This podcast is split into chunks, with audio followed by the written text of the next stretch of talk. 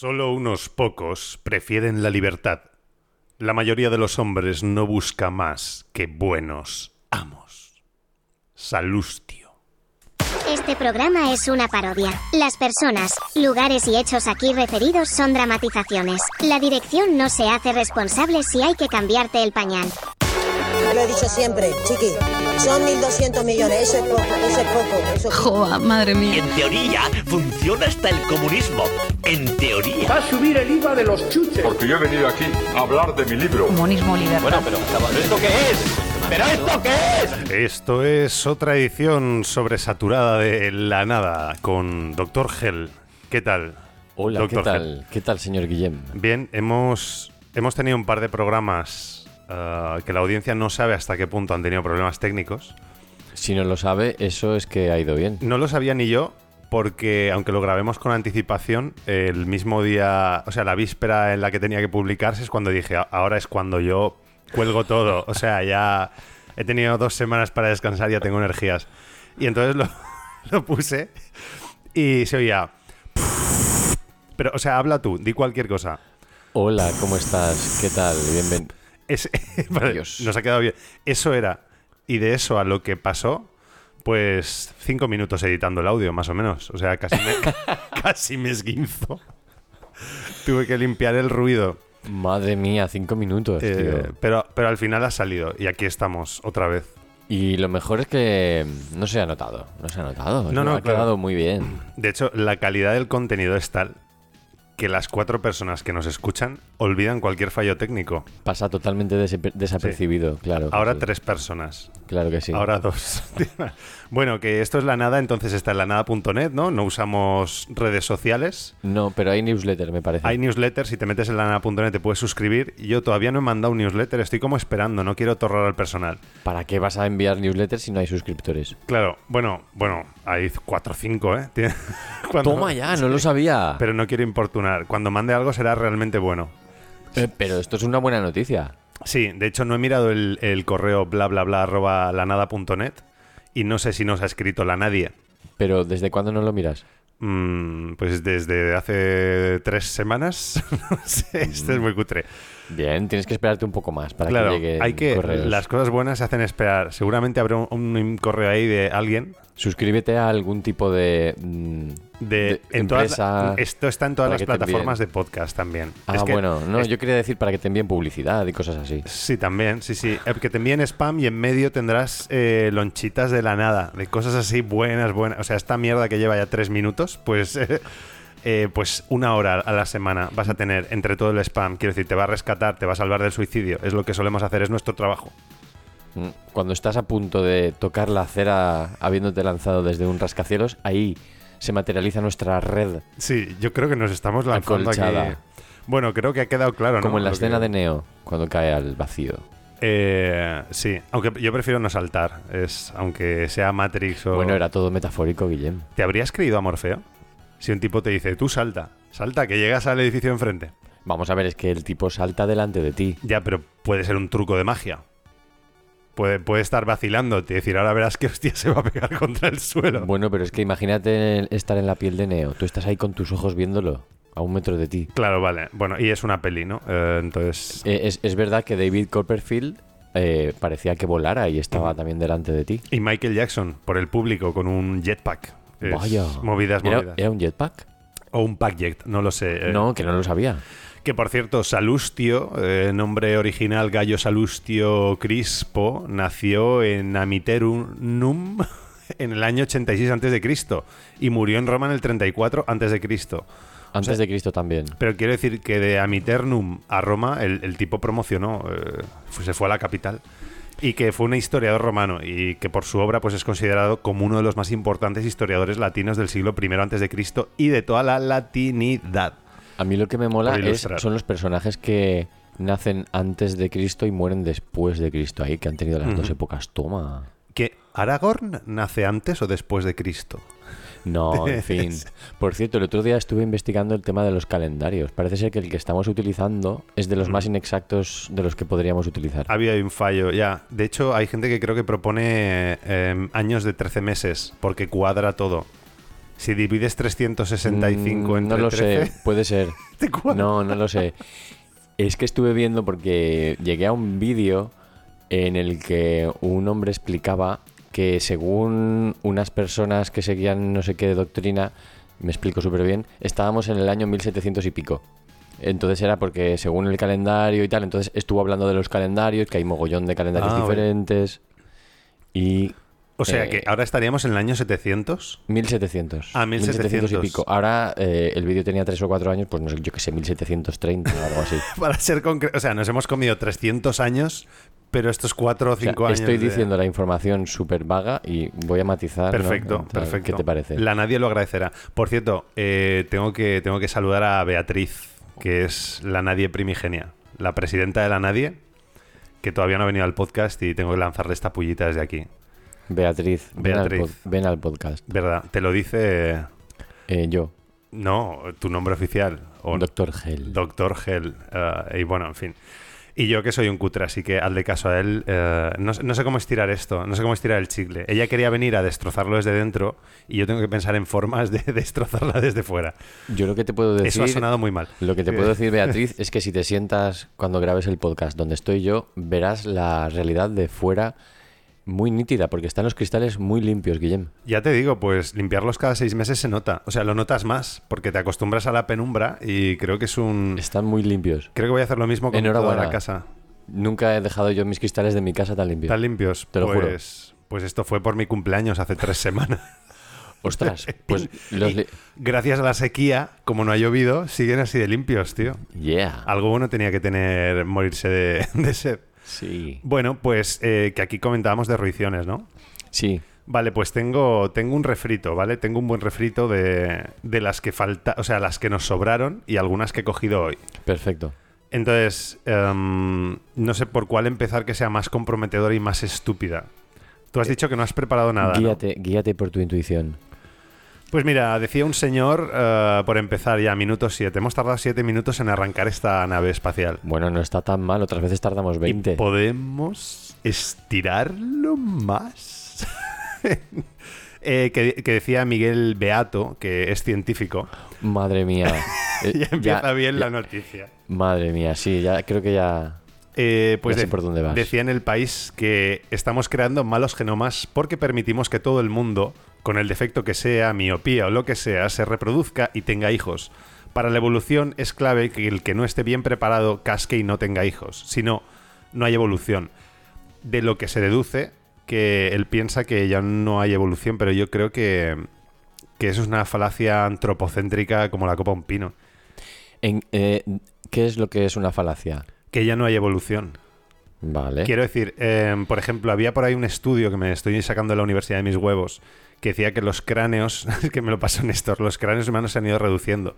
Entonces yo tengo la hipótesis de que, claro, lo, lo que antes se seleccionaba con este paradigma de hoy en día no es lo que triunfa. Quiero decir, a lo mejor ahora da igual que seas miope o manco cojo mientras trabajes en red, en comunidad. A lo mejor hay otros caracteres que están siendo seleccionados y la miopía pues ya no es un defecto que, que te prive porque ahora tenemos miras telescópicas para pegarle a cualquiera en la cabeza a mil kilómetros. Antes te- lo necesitabas para cazar, pero ahora ya... A ver, por ejemplo, pero es que el tipo ha puesto este ejemplo, eh, no puede ser más tonto y podría poner otros ejemplos. La cosa es que no nos olvidemos de que la- lo de la teoría de la evolución sigue siendo una teoría. Es, una teoría. Sí, pero porque está bastante comprobado. No, no, no, lo de Darwin se puede superar. Ya me prepararé Vale, eh, me un programa me algún gustaría. día, porque no, lo de Darwin no está tan claro. Todo lo magufo. A ver, está Darwin y Lamarck, por decirlo así. Y luego está el, con- el concepto de epigenética. Entonces ahí Bueno, hay varias... Eh, Pero es que varios eh, frentes. ni Darwin tenía toda la razón, ni Lamarck estaba del todo equivocado. Eh, Entonces, siguen siendo teorías. Quiero decir, eso de que está comprobado, mm, creo que no es así del todo, me parece. A ver, cuando, cuando mm, eh, secuencias el genoma de las especies, yo entiendo que sí que se ve una, una clara conexión entre las que son similares y cierto progreso. Y además, cuando se estudia taxonómicamente, ves que van desarrollándose, ¿no? Precisamente todo el rollo de la taxonomía y el concepto de especie está también un poco en discusión. Uh. Hay un poco ahí de... A ver, por, Que epi- yo sepa, por ¿eh? epigenética, sí, que, perdón, eh, te he cortado. Te- No, no, no, ya más o menos había terminado con eso. que por epigenética, al parecer, em, creo que sí que puede ser a priori. Quiero decir, hay aspectos de tu vida que pueden definir los genes que transmites a los gametos. Entonces, no es que la Mark estuviese del todo en lo correcto, pero se ve que ciertas condiciones vitales sí que pueden hacer que tu generación siguiente se haya adaptado, pero no porque mute y salga un engendro o algo que se adapta muy bien y sea seleccionado, que sería el concepto de Darwin, de hay mutaciones, eh, esas mutaciones se reproducen y al final los más aptos son los que se vuelven a reproducir y no perecen. Pero el- este concepto que estoy diciendo es al contrario, quiero decir, tus condiciones vitales hacen que tú imprimas en los sujetos eh, fenotipos o expresiones fenotípicas, por, por decirlo como si supiese de lo que estoy hablando. que, Sí, bueno, el ambiente. claro, sí, por ejemplo, eh, um, dicho así. por ejemplo, eh, hay, hay un sitio con sequía, ¿no? Entonces, el árbol ya en las semillas no es que espere que haya una mutación que haga que la generación siguiente retenga más líquidos y tenga más capilaridad y bla, bla, bla, sino que el propio árbol modifica sus gametos para que los próximos ya tengan esas propiedades antisequía, por, por decir algo. Que, ¿Me s- explico? que seguramente ya estará provocado por el ambiente. Es decir, hay menos agua y por lo tanto las semillas que produce, sin voluntad del árbol, ya eh, se, se producen de una manera diferente. Claro, bueno, estamos hablando sin al pedo total. Esto tiene que ser genial para Lo último que he dicho no, que me gusta mucho, no me, no me, no Pero me bueno, siento muy orgulloso. Que yo, yo creo da igual, da igual, si yo he dicho burradas también. Eh, La cosa es sí. que lo que sí que te puedo decir es que lo de la teoría de Darwin se parece mucho a lo de la ley del más fuerte al final. Claro, Entonces, eso, el capitalismo es lo correcto. si estudiamos un poco las biografías de, de Darwin y sus, y sus Sí. colegas de la época, se relacionaba mucho con un tal Malthus que tenía una teoría económica procapitalista en la que Ah, amigo. entonces pudieron haber ahí y de ahí viene lo, de, lo del darwinismo social. Eh, cuando los sí. ingleses y tal Eh, sí. empiezan... Esto, esto sigue siendo cristianos contra protestantes eh, o antiguo imperio español contra imperios coloniales. Mm. no, quiero decirlo, el darwinismo social, que acabas proyectándola que las sociedades sufren un proceso de selección por el que es natural, normal, moral, que unas se impongan sobre otras. Ahí Es- estamos. Tiene ahí una pátina política. Ahí estamos. Y las palabras normal, las palabras natural, ya se utilizan de cualquier manera. O sea, no lo digo por ti, en general. Que es- son pro- me parecen pa- eh, palabras y conceptos problemáticos. De todas formas, yo creo que la Mark, eh, eh, se desmonta fácil. Quiero decir, quizá hay al- algo de epigenética que haga que tú transmitas ciertos caracteres en tus gametos a la generación siguiente.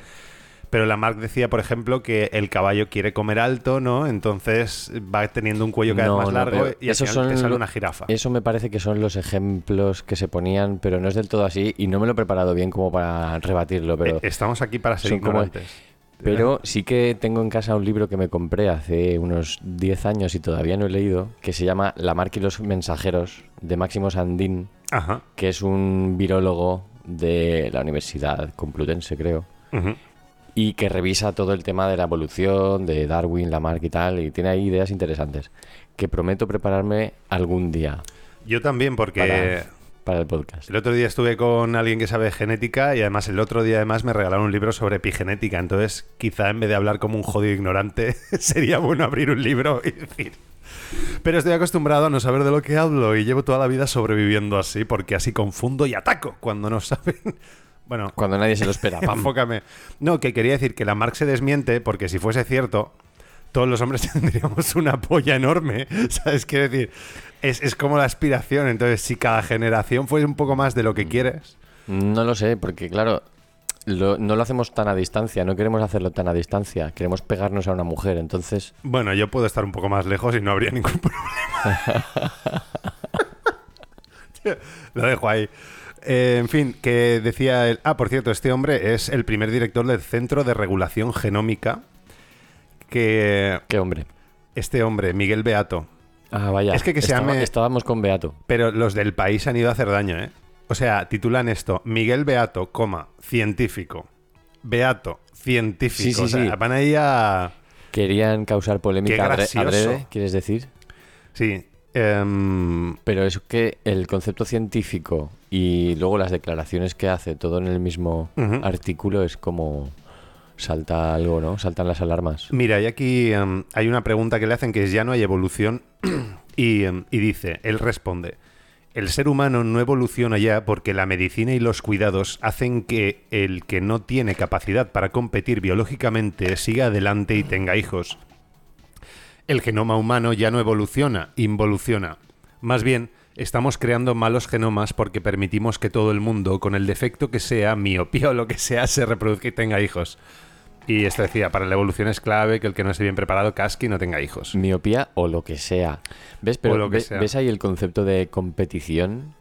Eh, La competición. Ya Es, que eso no está tan claro. Pero es- Se, se puede estudiar que diferentes especies animales colaboran. Entre ellas hay simbiosis Sí. entre varias especies. de hecho es que aquí hay, hay es algo que de... no, es siempre así. Mira, por ejemplo, hay una connotación moral, porque dice mal. Mira, le preguntan, ¿tiene algún peligro que el ser humano no evolucione más, como dice usted? Y dice, evoluciona mal. Eso de evoluciona mal es un concepto moral. O sea, ¿qué es el bien y el mal en, en la biología? Bueno, y la premisa de que ya no evoluciona más, que la da por cierta sin planteársela, que es que, y además, estando en el presente, tampoco es como que puedas eh, rastrear la evolución de los últimos años fácilmente. O sea, Sí, tú sí. puedes ver la evolución siguiendo la teoría, por ejemplo, de Darwin, Sí. a lo largo de, no A sé, ver, eh, siglos, milenios, no sé. Entiendo que Pero- lo que lo que dice es que como ahora tratamos las enfermedades con técnica, ya no hay un proceso de selección genómica, pero es que tampoco lo tengo tan claro y no creo que vaya a ser así siempre, pero Y lo que, y lo que podría ser también es que quizá no influyera En la evolución. Es decir, la evolución sea de otra manera, que no tuviera en cuenta esos, esos factores. Claro, a ver, yo lo que creo es que, bueno, había también por ahí un estudio de la Universidad de Mis Pelotas que, que decía que ahora, o sea, el individuo en la era mm, eh, prehistórica era mucho más autónomo porque tenía que valerse por sí mismo. Sin embargo, en la medida en que las sociedades se han hecho más complicadas, somos más interdependientes. Entonces, quizá ahora lo que prime no sea que uno sea una navaja suiza personal, sino que seas más capaz como de vibrar o de acomodarte al resto, de vivir en sociedad, de comunicarte, de mancomunar tareas, de compartir recursos, no sé. es- entonces, claro, yo entiendo que este tipo con la miopía dice eso de, bueno, pues ahora como el miope ya no necesita cazar porque tiene en el supermercado un filete o lo que coma, Mm. pues ya no evolucionamos. En ese sentido sí que lo entiendo, pero es, a mí es que lo de evoluciona mal o involuciona, involuciona sería que tiene caracteres rece- recesivos, ¿es? No, Mm, de qué estadios decir. anteriores. No, por ejemplo, si nosotros de repente tuviésemos cola, porque hay un gen que se quedó ahí de cuando teníamos cola que empieza a expresarse. A ver, si de repente tuviéramos cola, eh, Pero- es, es una sí. hipótesis bastante divertida, pero seguiríamos teniendo la misma tecnología, quiero decir Con que... cola, claro, seríamos furros. Es- Mm, no sé, yo tengo un trozo de, de mi frente que está un poco más reseco y pienso que me estoy transformando en reptiliano poco a poco. Muy bien. Pues, eh, ¿qué te iba a decir? Que me parece fantástico, mientras busco otra noticia, que mm, te das cuenta de que somos eh, dos licenciados en comunicación audiovisual rebatiendo al director eh, que será genetista y será doctor y tal de un centro especializado. Quiero decir, Pero es que la, el argumento de la de- Autoridad. de, la autoridad, eso a veces es verdad, tío. no. Yo cuando voy al médico digo, yo quiero homeopatía. Y me dice, pero usted no sabe qué soy. Yo, cállate, cállate, payaso. Pero, Ah. Sí, lo- No, bueno, que viva la ignorancia. Eh, vamos que a pasar... no, que no, como que ignorancia, es que porque tenga sea verdad. doctor en lo que sea, es que no. Tenemos que hacer dos cosas. De hecho, en la historia de la ciencia hay muchas eminencias que han estado equivocadas. Sí, tenemos que hacer dos cosas. Prepararnos el tema y traer a un genetista. Y entonces reventarlo aquí. que, no, que no se pueda defender. Bueno, tampoco es eso. Estoy muy beligerante. Eh, no sé cómo está la cosa que metió en el horno. Es la primera vez que, Hostia. que aso a un niño, pero Pues Huele- yo creo que habría que mirarlo. huele bien, creo. Ah, Eh, ¿Vas a pausar o qué, cómo lo hacemos? Eh, no, échale un vistazo mientras yo abro la próxima noticia y, em, y ya está. Porque va en relación, te lo voy contando de lejos. Mira, de hecho puedo locutar que Ángel se levanta, va a la cocina que está al lado del estudio, que está al lado del, del salón, que está al lado del baño, porque esta casa tiene es un zulo. Y vamos con la siguiente, porque creo que comentamos hace un par de programas Creo que todavía le queda. Perfecto. Comentamos hace un par de programas que mm, el- los del mundo se estaban quejando de que, Los de- del de mundo. que los, los habían de- despedido, no sé, qué- no sé si el mundo del país. Vale. Pero es que, claro, ahora he visto otro tuit de eso eh, que dice Comité del País, ¿no? Que es arroba comité barra baja el país en Twitter.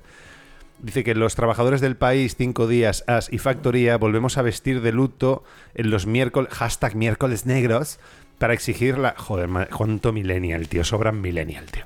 Por los- Hashtag miércoles negros. Para exigir la actualización de unos salarios congelados durante 12 años, tal y cual. Y luego está Javier, que es Frey barra baja fanatic, que se saca un poco la chorra y empieza a colgar, eh, empieza a colgar titulares mm, escritos por esta gente que ahora se está quejando de precariedad. Titulares de lo que han ido escribiendo, lo que han ido contando Mm. al resto de millennials de su vida. Por ejemplo, Noelia Fariña firmaba el 16 de mayo de 2023, o sea, hace unos días, aprovechar antes que tirar, la, última gran tendencia de la moda. Desde las estrellas de Hollywood hasta las pasarelas, pasando por el consumidor medio, el reaprovechamiento de prendas se ha convertido en la nueva revolución llamada a cambiar la manera en que se consume la ropa. Quiero decir, no sé si sabes que la ropa de segunda mano es más cara que cuando la compraste en el Zara. Tiene ahí una Depende movida. de dónde vayas a comprar. Si se vende como vintage, Sí. así y tal, sí, la verdad es que a veces es caro. Pero sí. estamos pasando de una sociedad de consumo a una sociedad depauperada que sigue vendiendo una especie de capitalismo funcional. A ver, yo estoy de acuerdo con reaprovechar, pero está romantizando la pobreza. Es como no te puedes comprar una camisa, no, no, pero ahora es que lo que se lleva, o sea, la condición moral, no es que puedas reaprovechar, es que la moda es vestir cosas viejas, ¿sabes? Es, me parece un poco perverso. Sí, bueno, hace tiempo que se venden los pantalones rotos y cosas así. Sí, sí, pero es, es romantizar el, el ser precario, porque si fuese una elección, bien, pero si es por necesidad y que lo vendas como una moda guay de las estrellas de Hollywood, me parece perverso. Eh, Pues claro, pero luego tampoco puedes ir desnudo por ahí. Luego, espera, que decía en la sección de Economía del País, otro titular.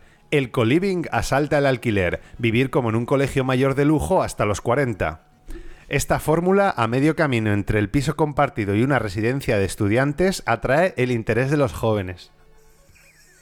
Es que hostia tiene. Hasta los 40 o más. Sí, el interés de los jóvenes, digo, Sí. pero... eh, otro, hay otro, ¿eh? por Ey, pero aquí. una cosa, ¿tú no eres millennial? Yo soy, sí, sí, sí. Nacido después del 86 y antes del 96.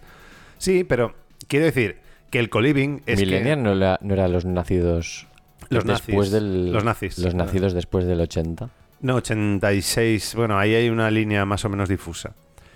Ah, Pero la movida, ¿tú creo que eres generación X? Si eres de antes... eh, más no o lo sé, no lo sé, no lo sé. Bueno, el caso. eh, luego otro que. No, quiero decir. Co-living es una respuesta. O sea, es un eufemismo, me Es parece. eufemismo. Para el hecho de que la vivienda se ha, se ha subido. O sea, se ha ido de madre el precio de la vivienda. Por otro lado, eh, los salarios están bajando. Y necesitas compartir piso hasta los 40 o los 50 si no vives en casa de tus padres, porque una buena parte de los españoles, a pasar los 30, vive con sus padres pero ahora lo llaman co-living y lo pone como una residencia de estudiantes hasta los de lujo hasta los 40. Perverso, perverso. No pasará mucho tiempo hasta que veamos en las noticias asesinatos de eh, parricidios. Co-killing. Parricidios. Sí, sí. Eh, matar a, a tus padres para vivir en su casa. y, y comértelos para ahorrar, ¿eh? Sí, para que Mercadona no gane dinero. Y bueno, decía otra vez, los gastos hormiga, cómo controlarlos y conseguir ahorrar. En esta nueva normalidad, el entretenimiento en el hogar, la comida a domicilio y las suscripciones a plataformas se suman a las pequeñas consumiciones en los bares, los taxis o las comisiones. No entiendo eso. Yo, a ver, sí, yo tengo muchos gastos hormiga, pero quiero decir, en meter Netflix en el argumento de que no te compras un piso porque te lo estás gastando en Netflix, ya es otra falacia. No te.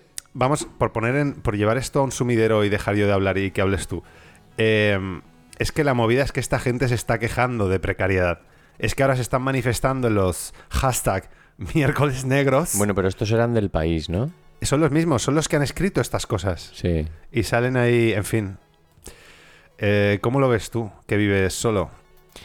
Mm, No lo sé. Esto de los gastos hormiga al final son gastos. O sea, es que no, Ya, no ya, hay ya. mucha diferencia. Que pues si puedes prescindir de muchas cosas que te hacen que te gastes muchas cosas al mes. Pero que un pequeño, al mes. un pequeño gasto como el Netflix, que lo metas ahí como cuidado que no vives, o sea, no te da para vivir porque te lo estás gastando en Netflix Sí, y estás pidiendo dos Justits al mes. Yo no, yo pido mucho, yo me he gastado mucho en Justice, soy peor que chocas, pero, pero por, por lo general la gente tiene sentido común. Quiero decirme, ¿no, no, no entiendes lo que quiero decir e imponer es a la de- audiencia? Esto es lo de siempre, sí, que están diciendo consejos para que ahorres, para vivir mejor, mientras eh, la, peña se aprovecha, los, los millonarios Sí. siguen siendo más millonarios y ya está. Mira, de Es Moda, no sé si Es Moda es del país, sí, que lo recomendaba. Eh, otro titular. es que, tío, es... Pánico a coger vacaciones. Así es la enfermedad crónica millennial. Digo, ya, joder, me iba a ir a Punta Cana y no, me voy a quedar en el pueblo. es que es una enfermedad. Otro, otro, otro del país. Friganismo. La última dieta hipster es coger comida de la basura. Ahí, otro. Ah, Eso, se- eso se ha hecho siempre. Y dice, ni la paleo ni la alcalina. La última moda en dietas se sirven los contenedores de basura. No se trata de una carencia de medios económicos para llevarse el pan a la boca. Es una nueva tendencia sostenible y sus adeptos se hacen llamar frigans. Joder. Es que cómo puedes estar romantizando la pobreza y luego llegar con los miércoles... En fin. Habla No sé, tú pero- porque pero estoy, que- estoy comiéndome el micrófono y me noto ácido. Necesito... No te preocupes, pero que esto se ha hecho siempre. Y no sé, el tema de que los alimentos caducados de los supermercados los podrían dejar en un sitio para que la gente los aprovechara y eso se hace, se ha estado haciendo. Otro- otro titular, En otros tío. países también, en Europa yo sé que se hace. Eh, tengo noticias de que se hace en Austria, en Alemania y Reino Unido. Me han contado. Se hace, yo qué sé. Yo lo que, lo que pasa es que sigan, o sea, es el hecho de romantizar la pobreza, tío. Eh, es- comparto mucho a los estoicos, a Diógenes y tal, pero el hecho de que te, te lo estén vendiendo desde un periódico así. Eh, otro que decía un titular, que esto supongo que a, a ti te gustará, que es un concepto loable, que es, ¿y si dejáramos de comer carne? Lo Pe- hable quien lo hable. Lo hable quien lo hable, pero luego vienen los otros titulares. Que dices, vale, no comamos carne. Dice, no, no, no, no. Dice, el peligro de que nos gusten los gusanos. Criar grillos para matar el hambre. Los insectos como fuente de proteína en el futuro. No sé, creo que hay una crisis sistémica y esta gente lo que hace es embadurnar de eufemismos el hecho de que estamos metiéndonos en la mierda. Eh, lo de los insectos, hace tiempo que lo vengo escuchando. Tiene ya. ¿Qué pasa? Sí. Que sigue. Es una cosa que sigue. Sigue Eh, ahí, ¿no? Sí, No sé si Pero eso. decir, de lo que hablo es que, que al final va a ser eh, la alternativa al CrossFit, estar en estado de guerra, ¿sabes? Los ucranianos pierden peso gracias al conflicto armado. Es romantizar el estar en la mierda, ¿sabes? Y luego quejarte de que estás en la mierda. Bueno, no sé, necesitan tanta cuota de noticias He, para, he venido con el hacha, ¿eh? Para crear contenido que se dice. buah. El concepto de crear contenido. Buah, es muy importante, sí, sí, sí. De Crear, hecho, es que hay que crear contenido. crear contenido. No, sí, pero eso, eso lo que implica es que eh, lo que importa es el contenedor. O sea, necesitas salvarlo a todo, a todo trapo. Exacto, el medio es el mensaje. Sí, de hecho, espera un momento porque no me va el teclado. Creo que lo he desconectado. A ver, no te he visto desconectar un teclado. No me has visto. nu- Claro, claro. De hecho, no te he visto nunca en mi vida desconectar un teclado. De- Eh, en fin, no, no, que. Ah, no, que se ha calado el Google este.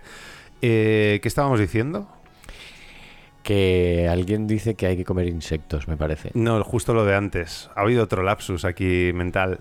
Lo Ah, de. lo de antes es que... ¿Y si dejamos de comer carne? No, lo de después y después. Entre la carne y los saltamontes, No, lo de después. lo que acabamos de decir. lo del teclado. No, lo de antes del teclado. que está después de lo de los grillos.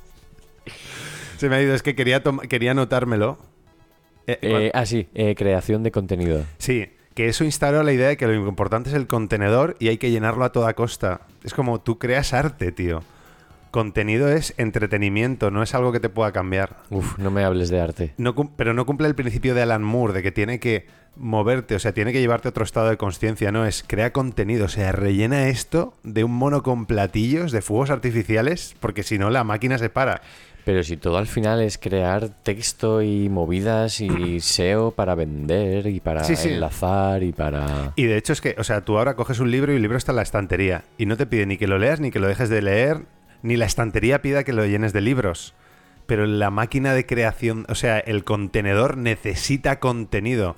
No puedes ponerle unas pelis y dejarlo. Tiene que alimentarse de más novedad que suele ser banal. A todo esto se me ha ocurrido una cosa que, hablando de crear contenido y de todo esto, el chat GPT, la inteligencia artificial, en, re- en relación a la literatura, ¿cómo lo ves? Porque yo ya he oído por ahí que hay gente que empieza a pensar que se podría ganar la vida uno escribiendo libros Ajá. ayudado del chat GPT, por Eh, ejemplo. Bueno, está Por ejemplo. un compi que vino a este podcast que está planeando hacer eso, me lo está proponiendo. Ya vendrá a ver si. Es que como no hemos dicho nada outside, pero. Eh, yo lo veo, todo lo que tenga, ver, que tenga que ver con la expresión, me parece que no se debería utilizar, al menos eh, solo con como una, una herramienta, quiero decir, pues, mm, no sé, igual eh, en relación a la li- literatura te puede ayudar para escribir algún párrafo, yo que sé, enlazar ideas. Pero así como tener esa ambición de no, yo es que ahora de repente que no tengo afición por leer ni por la literatura, voy a ponerme a escribir libros, que hay gente que se lo plantea así. No, no, sí. Estoy, estoy de acuerdo. De hecho, es que me acabo de leer, me lo terminé ayer, un epistolario de Bu- Bukowski, o Bukowski, Charles Bukowski. Sí, el tipo, el apellido igual es alemán, es que Que no sé, se no sé cómo se pronuncia Bukowski, yo que se sé. tituló La enfermedad de escribir. Y es brutal porque son sus cartas desde que él eh, no lo conoce nadie y escribe hasta que luego lo conocen. Y hay una cosa que repite mucho que es menos mal que no me conocían porque me habría subido a la parra. Y la cuestión es que habla de, de las ínfulas que tienen muchos autores, de crear para ser tal. Y él dice, eh, yo escribía para no volverme loco ni suicidarme, no será como un sumidero mental al final del día. Una necesidad. Entonces, una- claro, eh, no sé, yo creo que el arte se crea por una, un- un- una tensión personal, una necesidad de poner ahí la neurotipia, la esquizotipia o lo que sea, como de volcar. Luego ya en el momento en que empiezas a intentar agradar a la audiencia, ya empieza a ser más una cuestión de diseño. Empiezas a solucionar el problema de otro, no a sacar lo que llevas dentro. Y ya en el momento en que tienes que satisfacer una maquinaria comercial, ya es una cuestión industrial. Entonces, Ya, pero ahora que, ahora que lo pienso, que con ChatGPT o sin ChatGPT, con inteligencia artificial o sin ella, bestseller y literatura así de, de ¿cómo se dice?, de consumo siempre ha habido. eh, las industrias culturales... eh, Entonces, pues no sé si cambiará mucho la cosa. Habrá mucha más oferta, quizá. Eh, Mucho más. Mucho más genérica. Es que ten en cuenta que ChatGPT lo que hace es poner la, la siguiente palabra más probable en relación a, a un, a un trozo de texto. Entonces, ChatGPT no es consciente de lo que está creando. Va a crear en función de lo que le han enseñado. Va a ser una repetición. Va a ser como regurgitar unos conocimientos de forma entrópica para que cada vez sean un pelín distintos. Pero no hay una novedad. ¿De forma entrópica o anentrópica? Negentrópica, claro. Dejo- eh, Exacto, no sé afectado por la El- entropía. Yo lo quería, quería decir que eh, de una forma ordenada, no desordenada, ¿no? Te lo ordena según tú le pides. Sí, sí, sí. Por cierto, ¿sabes que se ha- estamos hablando del país y se ha calado Espérate. Google Docs? O sea, que hay una conspiración.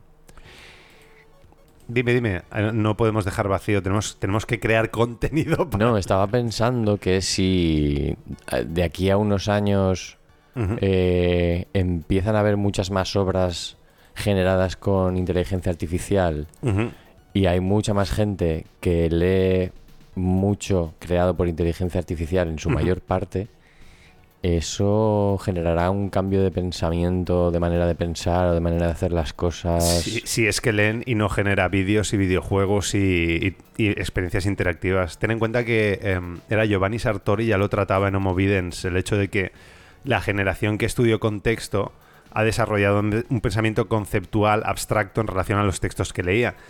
Pero la generación que se ha educado en el audiovisual lo que ha hecho es eh, reaccionar a estímulos audiovisuales. Entonces está condicionada frente a estímulos visuales a dar respuestas, pero no desarrollan ese pensamiento abstracto porque la pantalla suple esa construcción mental que te tienes que hacer de lo que lees. Entonces él dice que la generación de Internet eh, tiene menos capacidad de abstracción que la generación que se educó en las bibliotecas. Bueno, pero generación de internet es una cosa y audiovisual es otra, porque por ejemplo el cine, una buena peli es, otra cosa, tampoco es... Yo lo separaría. Sí. A ver, y es que eh, creo que el, que el arte tiene que ser un motivo de, de exploración personal en primer lugar. Entonces ya no es el hecho de que recibe la sociedad, sino que hace cada persona de forma artística. O sea, puedes llenar la sociedad de paja mental y la, y la gente consumirla, bien. Pero, o sea, la cuestión es qué haces tú cuando te sientes frente a un papel, frente a un lienzo, frente a un motor de videojuegos o lo que sea. O sea, eh, qué haces con ese instrumento, o instrumento musical, o sea, qué haces con lo que tienes. eh, el hecho de que la audiencia lo reciba o no me parece secundario, porque damos por sentado que el arte hay que hacerlo para que otros lo vean. O sea, y, y yo creo que cada uno en primer lugar lo tiene que hacer por sí mismo, para sí mismo. O sea, tiene que ser una cosa disfrutable. Luego ya transmitirlo es otro nivel. Y la calidad de lo que transmitamos diría que es otro. Bueno, hay mucha gente que escribe porque en realidad sí que piensa que son historias, que tiene historias que merecen ser contadas. Eso dice Bukowski de... Ah, no, él dice que hay gente que escribe para ser famosa y cuando es famosa deja de escribir. O Bueno, cuando es famosa se, es una se opción. jode. sí. No, pero bueno, quiero decir, pues eh, literatura social, realidades ajenas a según qué sociedades que te puedes encontrar. Eh, no sé. Estoy de Eh, acuerdo. Hablando de periodismo se, se ve más fácil. Hablando de ficción es un poco más difícil de ver, pero bueno, también existe, también está. Sí. La denuncia social. Eh, cualquier tipo de arte. Pues eh, estoy de acuerdo, no sé, no sé qué más decirte. Eh, a todo esto, Jane Smiley, ¿la conoces? Smiley me suena mucho. Em, es la autora ganadora del premio Pulitzer, creo que en el, en el 92 o 93, por una obra que se llama Heredarás la Tierra. Heredarás la tierra. Heredarás la Tierra. Y yo quiero heredar unos cascos que funcionen. Pues, em, ¿qué pasa? Que Jane Smiley, eh, quiero decir, una. Bueno, em, ha dedicado una peineta. Ajá. Quiero decir, esto, imagínate, bueno, si lo hace. em, ¿Cómo se llama el hombre este, el de la tabla de Flandes? Eh, Pérez, Pérez Reverte. Si lo hace Pérez Reverte no extraña, ¿no? Pero Jane Smiley, ganadora del Pulitzer, eh, dice: A los de la cultura de la cancelación no les diría nada, pasaría de largo y les haría este gesto. Tacatá, Tacatá. tacatá. Eh, entonces, Cultura de la cancelación. Cultura Es de la cancelación. ya, uf. ¿no ves? Perdón, dime, dime. Luego, no, estoy pensando que a mí no me afecta mucho. Em, de momento. Mm, mis- en, en- en- en lo, en lo que a mis intereses se refiere, no me afecta mucho. Pero entiendo que es una, una realidad que está ahí. Pero dime, dime. Eh, ¿No ves una serpiente que se muerde la cola mm, entre tener que crear contenido constante y la cultura de la cancelación? O sea, es como si estuviésemos abocados los que creamos cosas. Es que contenido me da. Prefiero llamarlo cosa incluso. Pero es que es así, es Oye, que es muy fuerte. La gente que crea cultura o que crea piezas, obras, eh, ¿no, no crees que estamos eh, como en la tesitura que cuanto más te expone, o sea, no nosotros, más bien Netflix, tienen que exponerse, tienen que crear, pero cuanto más se exponen, más probabilidad hay de que tengan problemas con su propia audiencia debido a la cancelación. Entonces es como mm, una centrifugadora de un efecto mm, mariposa. Bueno, no sé, pero al final es muy polémico. Quien, quien más eh, eh, hace esto de la inclusión es Disney y luego es muy polémico. Eh, a eso iba, eh, es que podemos saltar ese tema. Que yo lo veo, o sea, está muy relacionado, ¿no? Sí, sí, no, es que la movida tenía algo aquí de Disney. Sí, en lo de Go Walk Get Broke. es que. Yo, de, de todas formas, llegué a la conclusión hace mucho tiempo de que mm, todo lo que haga Disney es eh, lo que tienes que ver eh, para, para saber lo que se está haciendo mal en la sociedad. Vale, eh, Eh, es que sea, a es esto que iba Dis- Disney es como... una noticia de cbr.com que dice Lightyear Strange World uh, resulted in a massive loss uh, for Disney in 2022. Uh, ese es mi inglés ahora. Eh, no, que básicamente. Así como, como de, de- de Dallas. En Lightyear, de Dallas. en Lightyear había un piquito de Dallas, sí. uh, well, South of Texas, in fact. Sou- South of Texas, ¿sabes? Eh, bueno, que la movida es que el tinto de verano afecta. No, que la cuestión es que en Lightyear había un pico entre dos hombres o dos mujeres. ¿Qué pasa? Que estas empresas han querido meter el hecho, o sea, la inclusión forzada, y de lo que no se han dado cuenta es de que la gente que tiene hijos ahora son conservadores.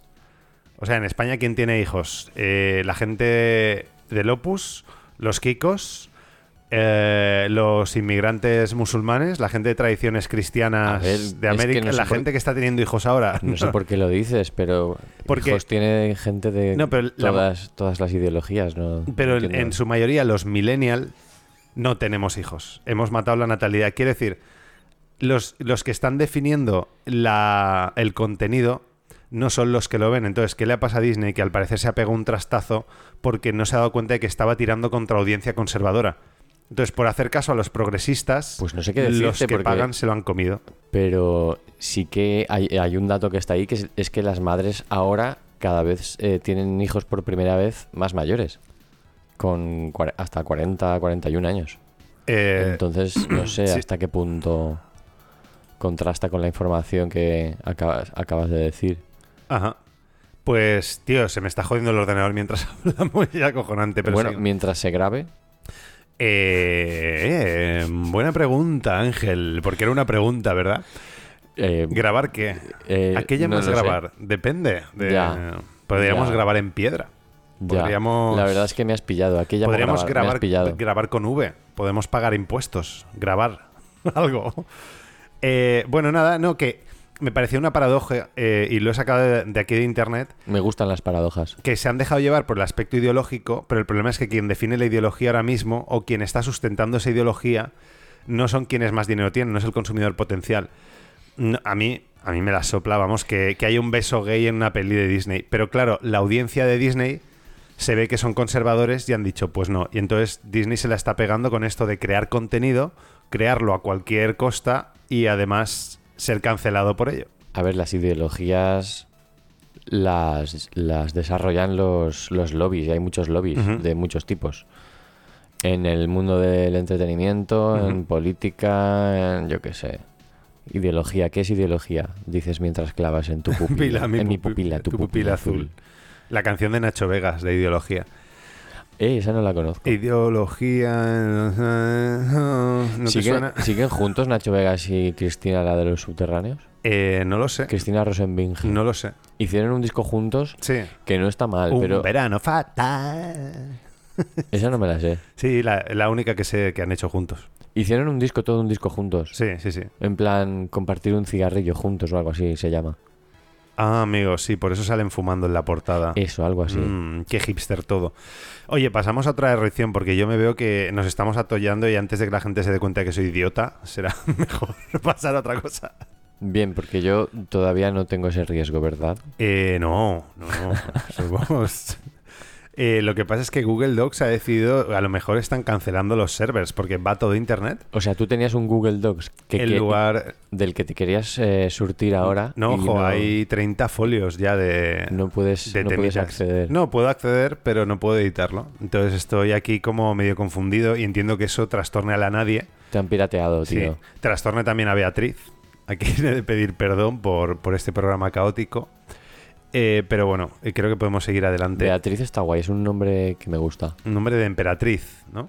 Beatriz. Rima, por casualidad. Era la, la, la amada de mm, Dante, Ah, amigo. ¿no?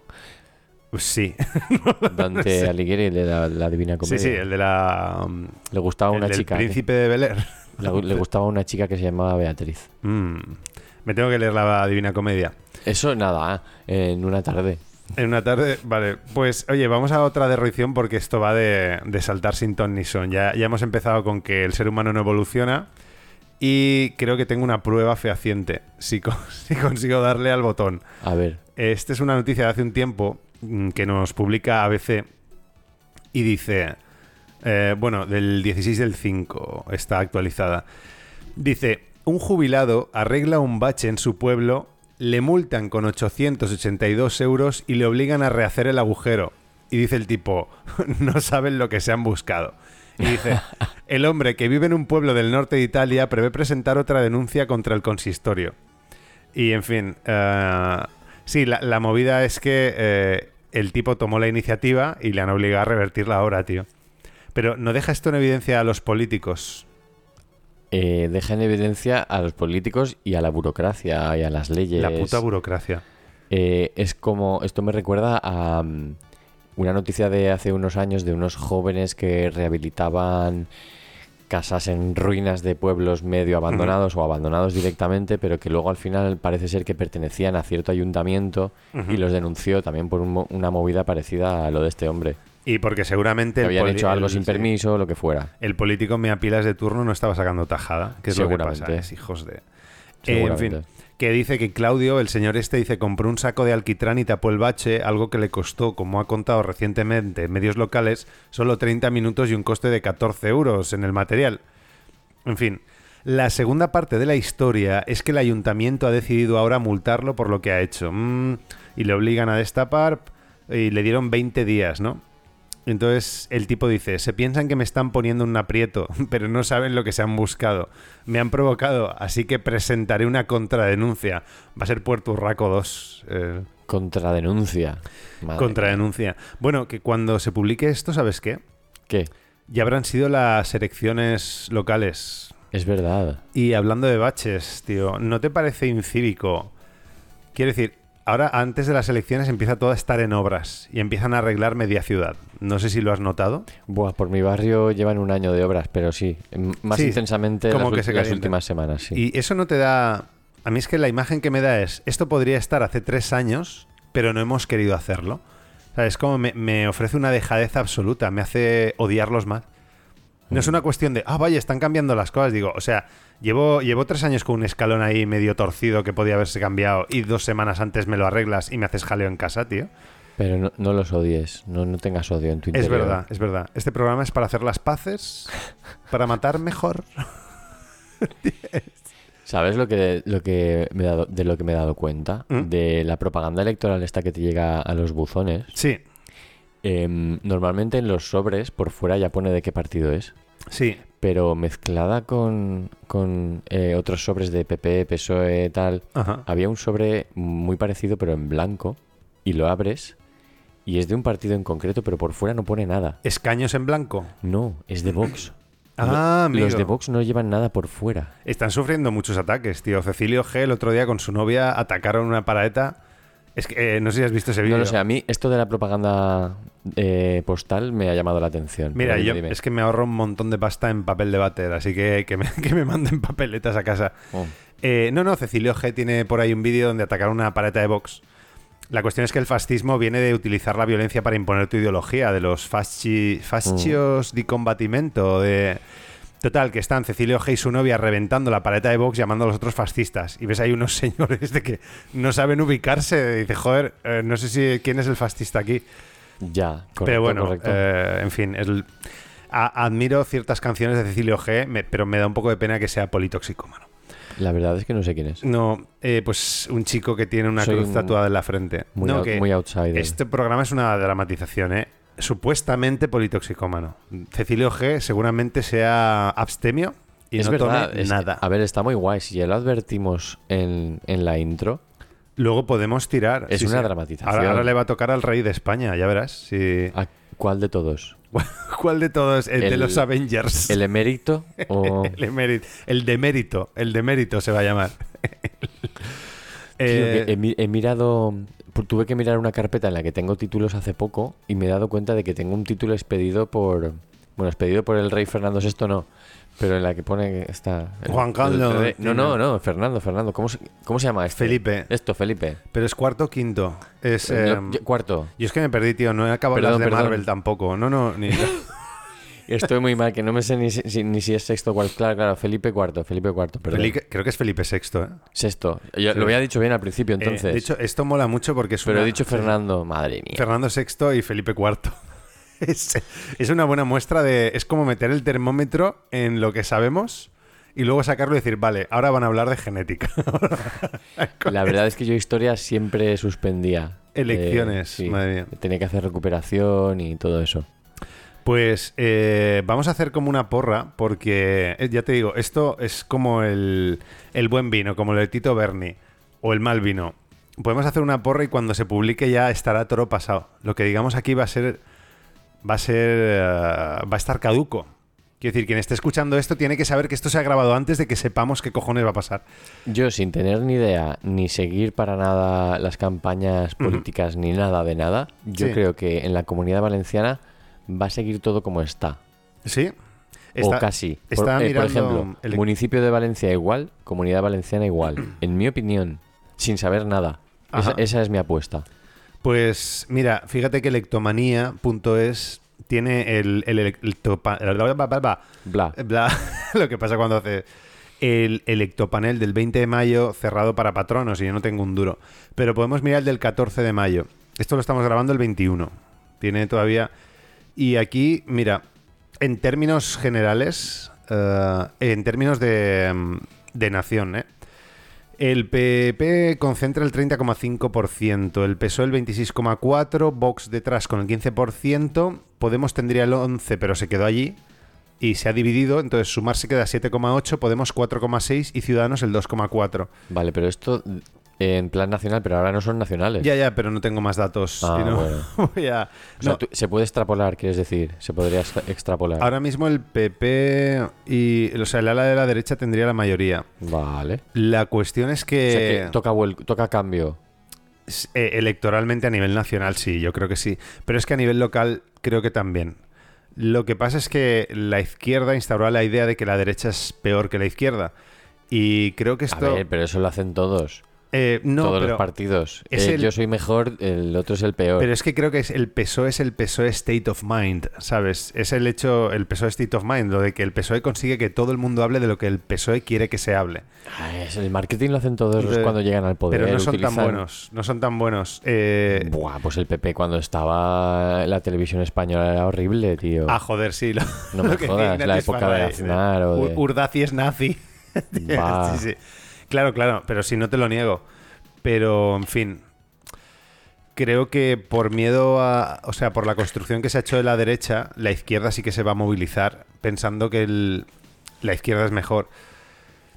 Yo es que del PSOE ya no sé qué pensar. Tenemos que hacer un monográfico de, movidas. Porque ahora se indignan porque les recuerdes lo de la cal viva, ¿sabes? lo de enterrar etarras en cal viva.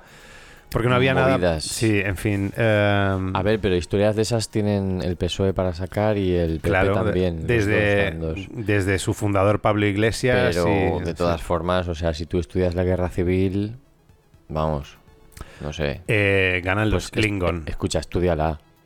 No te quedes con anécdotas. Pues sabes que, mira, hablando de estudiar, vi- cosas. Es que mola, mola porque no tengo ni puta idea. Estoy hablando al pedo. Pero eh, hay un autor que es Pío Moa, que es con el que se masturba la gente de Vox, Uf. que él recordaba. O sea, no, Pío Moa es la mierda, creo que es una parodia entre los historiadores. Pero él recordaba que durante la República también se mató. Creo que mataron a. mm, ah, ¿Quién era el presidente de aquel momento? Oh. Que, Al- Alcalá- Alcalá Zamora no igual. mastiques No. delante del micro. chupa ahí, chupa en el aire. Eh, sí, no me acuerdo, pero que cualquiera se informe de que en España creo que hemos sido la mierda todos. Franco obviamente se llevó la puta palma, ¿eh? no, no lo voy a negar. Pero la inutilidad de la izquierda al ser radical dio alas a los otros para sublevarse. No, no lo justifico, ojo, ¿eh? Lo que pasa es que creo que la izquierda ha sido siempre bastante idiota, porque teniendo un viso de razón, la cagan con, con vi- violencia o con discursos que, se la, que les desdicen y al final les das alas a los malos de verdad. Pero bueno, eh, que me estoy liando y no está llegando esto a ninguna parte. Bueno, es que no sé cómo lo has hilado con la Segunda República. No lo he hilado, eh, estoy cubriendo el vacío. Ah, bueno, vale, vale, vale. Sí, porque yo estaba muy ocupado masticando Yo hielo. veo silencio Perdón. y hablo ab infinitum. Y, eh, pero bueno, que queda claro que, que el PSOE es el mal. Y ahora se me ha anestesiado un poco la lengua por el frío y vocalizo peor, No, me mira, parece. por ejemplo, por ejemplo, imagínate, es que dando la vuelta a las cosas creo que se descubre mucho. Imagínate por un momento que hubiesen pillado a Aznar negociando la integridad territorial del Sáhara. ¿Qué habrían dicho? O sea, aquí hemos pillado al presidente del gobierno hablando con el rey de Marruecos, cediendo el Sáhara a Marruecos sin, sin que nadie, ¿sabes? Sin la autoridad del rey, sin la autorización de, mm, del parlamento, sin un, sin consultar a los saharauis, sin un referéndum. Pero se lo perdonamos. Y es a una ver, Aznar hizo lo del... eh, ¿Cómo se llamó? El pacto aquel de las Azores abominable sin preguntar a nadie, Claro, por y- ejemplo. es que y tampoco... perdió las elecciones. Eh, las- pero no sé por qué las perdió. Por eso sí, entre otras Eh, cosas. Aquí también está el meme de lo que el PSOE le debe de ver a Marruecos, porque Marruecos amenazó con decir cosas de lo que había pasado el 11M. Sí, pero que al final, ¿qué pasa? Que nos damos cuenta de lo Otra cosa. abominables No, que son no. unos y No. se ponen los otros que también son abominables, pero... no nos damos cuenta de que son abominables hasta que... No, pero cualitativamente. Toca el cambio. Por ejemplo, la trama Gürtel merece que todos estén en la trena. Estoy de acuerdo. Pero cuando ves lo de los ERTE, lo de los ERTE hay- han movido mucho más dinero. Y dinero de ayudas. A ver, Y- y ve- es que con el gobierno de Zapatero yo recuerdo que se indultó al, al Banco Santander que hicieron un desfalco. Claro, eh, sí. Como que mm, había cuentas de personas que habían fallecido y estaban utilizando eso para blanquear pasta. pero es no que sé ahora qué, y los indultaron a mogollón de Han, han banqueros. tenido la jeta de, de plantear el indulto para Griñán. Que es un corrupto. O sea, quiero decir, a mí no me importan los lobos porque sé que son lobos y los veo venir. Pero los lobos, con- o sea, vestidos con piel de cordero me dan por culo. Por eso creo que soy más duro con la izquierda, porque tú vas de buena persona de socializar, pero luego hacer lo mismo que los otros. Digo, los otros ya me los conozco, me da igual. Pero, en fin. Eh, por- por ejemplo, perdón, perdón, una No cosa sé. más. Lo del Tito Berni, tío. O sea, hay diputados, un puñado de diputados, que se han ido de cena y algunos de putas para tramar eh, contratos políticos. Se han borrado las grabaciones del Congreso donde se veía quién entraba y quién salía. Eh, y se ha callado. Lo de Ábalos también está metido. El caso de Cote Cabezudo con Odón Elorza. Es que, tío, yo tengo mucho contra el PSOE, macho, porque y ya te digo, que a mí una persona me diga soy liberal o libertario de derechas y tal, pues mira, lo entiendo. Pero que me vengas de buena persona y hagas lo mismo, me, me clava en el... Has, has dicho No sé. li- liberal y libertario muy seguido, ¿no? No, que quiero decir, no, que me da igual la ideología de la gente, y entiendo, pero entiendo que una persona que defiende su libertad de hacer, pues yo espero que haga cosas libremente, que haga lo que les salga del nardo. Pero una persona que está hablando de colectivizar, de tener a la gente en cuenta, de la igualdad, de la tolerancia, quiero decir, ya solo con lo del Tito Berni, de pillarlo de putas, con el partido este que ha vendido el feminismo, yo en Inglaterra habría tenido que dimitir en bloque todo el gobierno. Pero eso hace mucho tiempo que en España se sabe que, o sea, cuan- cuando en otros países los políticos en Europa dimitirían, en España no, no sé qué pasa. No, ya lo no, no, comentamos eh. con el tema este de la Gürtel, de Cospedal y todo eso. Irene Montero también. eh, Sí. Más de mil revisiones de condena con la ley que pretende. O sea, sí, sí, son. Es que por eso ya te digo, yo soy muy duro con la izquierda porque soy un izquierdoso desencantado, ¿eh? Pero también te digo que tengo mi, mi bias. Yo mi creo que ya lo he dicho en este podcast, que yo, eh, cuando se inventaron los términos estos de izquierda y derecha, creo que fue... Revolución Francesa. eh, eran los que se sentaban a la izquierda Los o a la derecha del presidente de... Sí. Entonces que tampoco hay mucha diferencia, o sea, la diferencia es que es posicional. Es, como lo eh, de. intentan lo de- diferenciarse sí. en el discurso, pero que no... Como Cecilio G arrasando una carpa de Vox. ¿En dónde está el fascismo? ¿A la izquierda o a la derecha en este caso? Y los pobres señores. Es que eh, yo defiendo también la libertad de que la gente tenga ideas de mierda y la libertad de que piensen de mí y yo de otros que esas ideas son de mierda. Pero en el momento en que le pones la mano encima a alguien ya está claro quién, quién está propasándose. Pero bueno, es mi opinión. Sí, es que no es, no es tan fácil, porque eso de que cada uno haga lo que quiera tampoco, habrá que considerar la libertad de los demás también. Ajá. Termina. Pero bueno, que o sea, no digo más que obviedades, o sea, pero bueno. Yo también, o sea, a lo mejor me arrepiento de este programa, pero es que, ya te digo, sospecho mucho del PSOE porque creo que son el lobo con piel de cordero. Y de hecho, llevo siguiéndolos toda la legislatura y madre mía. ¿Los has estado siguiendo, persiguiendo? Claro, porque yo en, en su época me manifesté contra el PP, nos movimos para tirar eh, a Rita, el tema de la Gürtel, lo del el 15M, bla, bla, bla. Y luego han salido todos estos y, tío, me A ver, pero es que lo de la Rita es que habría para escribir dos Biblias. Ya, ya, pero digo, lo que no puede ser es que porque el PP lo haga, al PSOE se lo perdonamos. O sea, si tú eres moralmente mejor, no te puedes permitir eso. Y el PSOE lleva una ristra de desmanes, tío, que a mí me sacan de quicio. Pero bueno, que, que cada cual investigue, que cada cual busque qué le debe el, el PSOE a Marruecos y a ver qué pasa. Han vendido la integridad territorial del Sáhara, tío. Es que eso me parece demencial. Llevaban en su programa defender el Sáhara, tío, y han dejado tirados a todos los A ver, lo de los programas electorales tú te los puedes leer si quieres, pero eso luego... Ya, pero, Eso luego pero si además estás a la trituradora, o sea... pero si estás negociando la integridad territorial o, de au- o- o tu mm, soberanía eh, en privado con una potencia extranjera, tío, eso a mí me suena más alta traición que, que a ser presidente del gobierno. Quiero decir, eh, es que no tiene más poder que nosotros para negociar eso. Es que Pedro Sánchez no tiene poder para negociar la integridad territorial. No puede decidir si Cataluña se separa o no. No puede decidir si Andorra es España o no, ¿sabe? O Gibraltar. No puede hacer eso. Andorra, ¿eh? Y de qué- repente- Qué, buen país y paraíso Sí. fiscal. Pues España es el administrador único del Sáhara y quien debería mediar, pero eso lo llevaba en el programa. En fin. Eh, No estoy madre mía, en- qué perorata, tío, qué perorata he En dado. ese tema no estoy, no estoy puesto. Eh, bueno, pues ¿quieres que cerremos con... Mira, mira, otra. Hostia, es que esto creo que vendrá a colación de lo que va a pasar.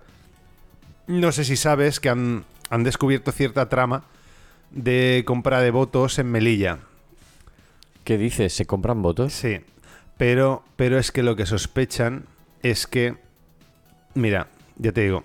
Lo dice el confidencial.com, ¿vale? El confidencial. Dos millones de euros en papeletas. Y dice, bueno, lo escribe José María Olmo del 20 del 5 del 2023.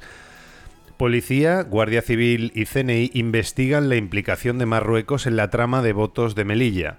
Los servicios de inteligencia e información sospechan que Rabat trata de asegurarse la presencia del partido musulmán Coalición por Melilla en el gobierno de la ciudad autónoma para aumentar su influencia en este enclave. Veo que te has puesto muy colérico, pero es por el niño que tengo en el horno. Sí, Levántate y mira, sí, ese, gracias. gracias por salvarlo. me acabo de dar cuenta, sí. No te preocupes, eh, si ya estamos calientes con lo de las elecciones. Madre mía, yo me he calentado que no. Pues ahora Ángel otra vez va a la cocina, que está al lado del salón, que está frente al baño. Eh, está bien, está bien, Ángel, no te preocupes. Si no está negro, yo me lo como. Vale, déjalo y. porque vamos a acabar ya. Pues sí, tío, la, la cuestión es que casualmente. Eh, parece ser que por el tema de Ceuta y Melilla. A Marruecos le interesa cierta injerencia allí. Quiero decir, promocionas, es lo de expandir la ventana de Overton, promocionas la representación de un grupo que es pro marroquí dentro del territorio que no es marroquí, para que luego haya una mayoría favorable a nivel político de anexionar, en este caso es Melilla, a Marruecos. No sé si sabes que Marruecos tiene esta idea del Gran Marruecos. ¿Has oído hablar de el Gran Marruecos No. y de nuestro Señor Jesucristo? Quien nos escuche no puede ver que estoy negando con la cabeza. Es verdad, hay que vocalizar. Pues el Gran Marruecos es una idea bastante parecida a... mm, había un chico en Alemania que se llamaba Adolfo no sé qué, que pintaba acuarelas, le gustaban los perros y era vegetariano. Eh, pues eh, el Gran Marruecos es la idea de que Marruecos tiene que tomar el territorio legítimo, también es parte de Argelia, el Sáhara Occidental, parte de Mauritania, Ceuta y Melilla y lo que antes llamamos Al-Ándalus. Entonces, dentro de este rollo, Marruecos va poco a poco medrando eh, en eso. ¿Y, por, ¿Y por qué será? ¿Es ¿Una cuestión de principios? no, no, no. Yo, de hecho, si- siempre lo digo. O sea, en primer lugar, creo que los marroquíes son víctimas del dictador que tienen. Porque no sé si alguien sabe que Mohamed no lo ha votado nadie y no hay más. Eh, bueno, al rey, al rey de España tampoco. Ah. Pero no, que, que es una cosa de, de nacionalismo marroquí, pero que no va a ser Ceuta y Melilla. O sea, progresivamente va a ser más. Ya invadieron el Sáhara con la Marcha Verde. Ya están en, en una línea así, así con Argelia que no se toleran. Ahora están eh, con una supuesta injerencia en las elecciones de Melilla. Y que cuando se escribe, o sea, cuando se publique esto, ya sabremos qué ha pasado en Melilla, ¿eh? Mm, O sea, a lo mejor, a lo mejor el partido ha desaparecido y todos han votado al PSOE, que viene a ser casi lo mismo. O a lo mejor ha habido una hiperrepresentatividad y es sospechoso. Puede que dentro de una semana tengamos un conflicto diplomático. veremos a ver. Veremos a ver. Veremos a ver. En fin, frase, madre mía, tío. Eh, noto que hablo y hablo y no me callo. No sé. Además Eh. estoy hablando hoy de garganta, no, no, de, no de diafragma, donde debería hablar así mejor. ¿no? Sí, pero eh, imitas un poco a, a Juan Carlos I de Borbón. No, no, no imito bien. Mm, ven, ven a cambiarme el pañal. Mi nombre es Jesús María, no tengo nada que ver con Juan Carlos ni soy una parodia de, Eh, de España. Te sale muy bien. No, que va, que va. Sí, sí. Me sale, me sale mejor Miguel Bosé. Miguel Bosé, que perdió la voz. Ese es Miguel Bosé. Ahora sí. Sí. Antes cantaba. Pero ahora he, he comprado unos bebés. Se van los bebés. Los bebés que no son míos se van con el... pa- Sí, que Miguel Bosé se ha dividido los niños, no sé si lo sabías. No. Eh, tiene, tiene un amante y digamos que el juez ha reconocido ¿Un amante bandido? que a un amante bandido. Este es el antiguo. Eh, perdón. Eh, que el juez ha reconocido que los niños criados por in vitro, no, ¿cómo se llama? Vientre de alquiler, no son hermanos de los hijos biológicos de Bosé. A mí, personalmente, en un Estado de Derecho, creo que eso es una perversión, porque no solo va de consanguinidad. Quiere decir, tú montas una familia y aunque adoptes o los, o los tengas apoyazos, quiero decir, son hermanos legalmente. Bueno, creo que deberían serlo. No puede ser que hagas una distinción entre niños creados en un, en un vientre de alquiler y tus hijos biológicos, tío. A nivel legal, quiero decir, de no tener que pagarles manutención. Bueno, el juez habrá visto ahí algo. El juez no me come sé. la... A ver. No, quiero decir moralmente. ¿Qué te no, no, sí. eh, ¿Qué ha pasado? ¿Que los ha separado? Es que no sé. Eh, a ver, él tiene dos tipos de, de hijos, ¿vale? Eh, los de... los biológicos Y los de... Los que he tenido apoyazos. He tenido apoyazos. y luego los... Los que he tenido en vitro. en- me estoy yendo de madre, tío. El Vientre de alquiler. Claro, unos vientre de alquiler y otros de... eh, Bueno, ¿y qué pasa? ¿Que se han separado él y No, su... que el, el juez ha reconocido que unos sí que merecen pago por manutención, por decirlo así, y otros no, porque no son biológicos. ¿Pero quién demanda a quién? O sea, Miguel Bosé no quiere pagar a los que... a su le- expareja. Creo que los no biológicos se los ha quedado su expareja. Ya. Pero su expareja es un hombre que he leído que tiene, y perdón si me equivoco, eh, eh, cáncer de pulmón eh, y no tiene la pudiencia. Entonces, eh, son dos hijos biológicos a quienes no reconoce el padre que los compró, que se quedan con un padre que está enfermo, y otros dos hijos que van a tener una herencia millonaria, tío. Quiero decir, me parece inmoral, tío. Esto es una derroición en sí misma. La familia es con quien tú decides estar, sea biológica o no. Si tú adoptas hijos, yo creo que es un contrato de por vida. Lo que no puede ser es que cuando te divorcies, sudes de mantenerlos, tío. Me parece aberrante. Pues así, así están las cosas. Dicho así, ¿no? Eh, Así están las cosas, esas cosas pasan. Esas cosas pasan. ¿Y la injerencia marroquí qué? ¿Y lo que le debe el PSOE a Marruecos qué? En fin, no, por, por ya este programa ha sido un caos de ir de un tema a otro, porque hemos empezado con la genética y hemos acabado... o sea, hemos empezado hablando de, involución y hemos acabado Hemos- hablando de Marruecos. Hemos acabado, hemos empezado hablando de genética porque somos muy expertos del tema. Lo que pasa es que, claro, luego... Ya, ya. Necesito- necesitamos traer para el próximo programa un genetista, un marroquí, alguien del PSOE, Y a, y a García Villarán.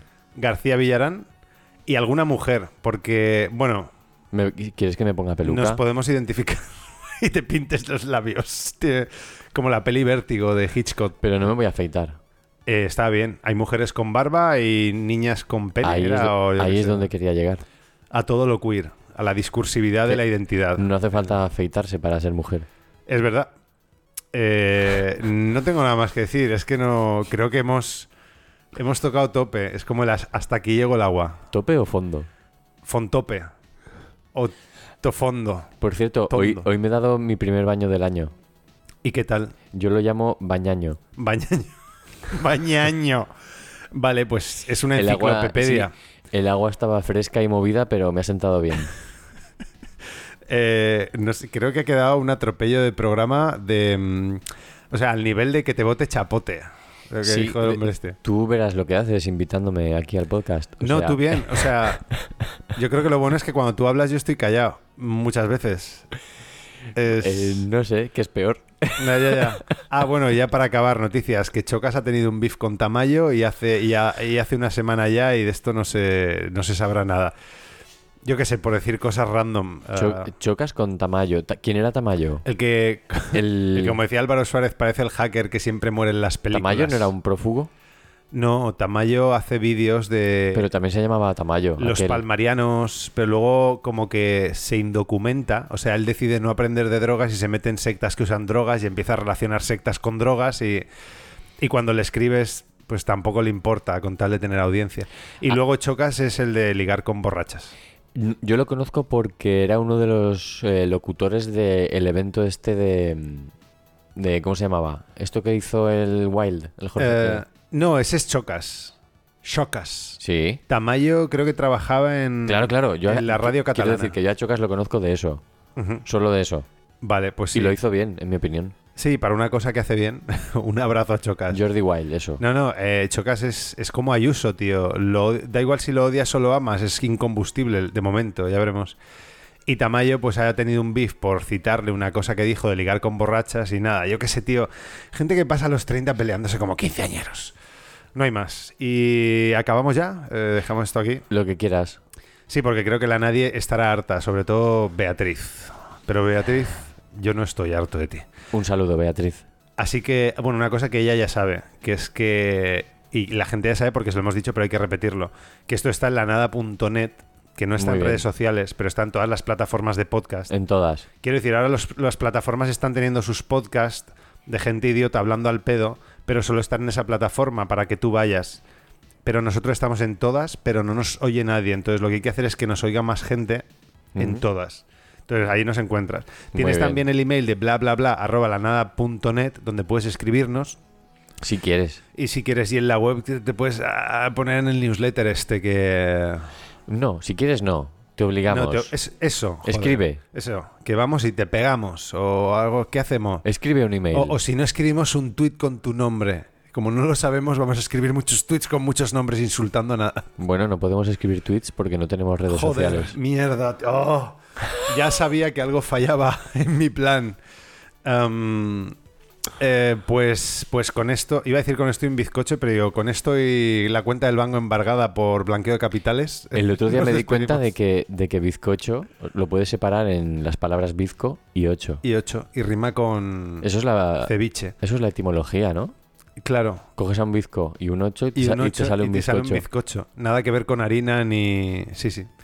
Pues yo creo que esto ya no. O sea, ya está. Estamos Sí, lo del bizcocho si quieres lo cortas. Porque... Eh, la marea va hacia adentro y el niño se adentra pensando que sus padres irán, pero no, esto ya, ya se, ac- se acaba, se acaba la vida de esta criatura que ahora está en mi horno, por cierto. Vamos a ver, Hay que a- sacar a ver si no se ha quemado. vamos a ver qué tal. Bueno, nada, que, que muchas gracias por escucharnos y, y que, bueno, que, que si te gusta que te den por culo y si no, pues ojalá que no te den, ya está, ¿no?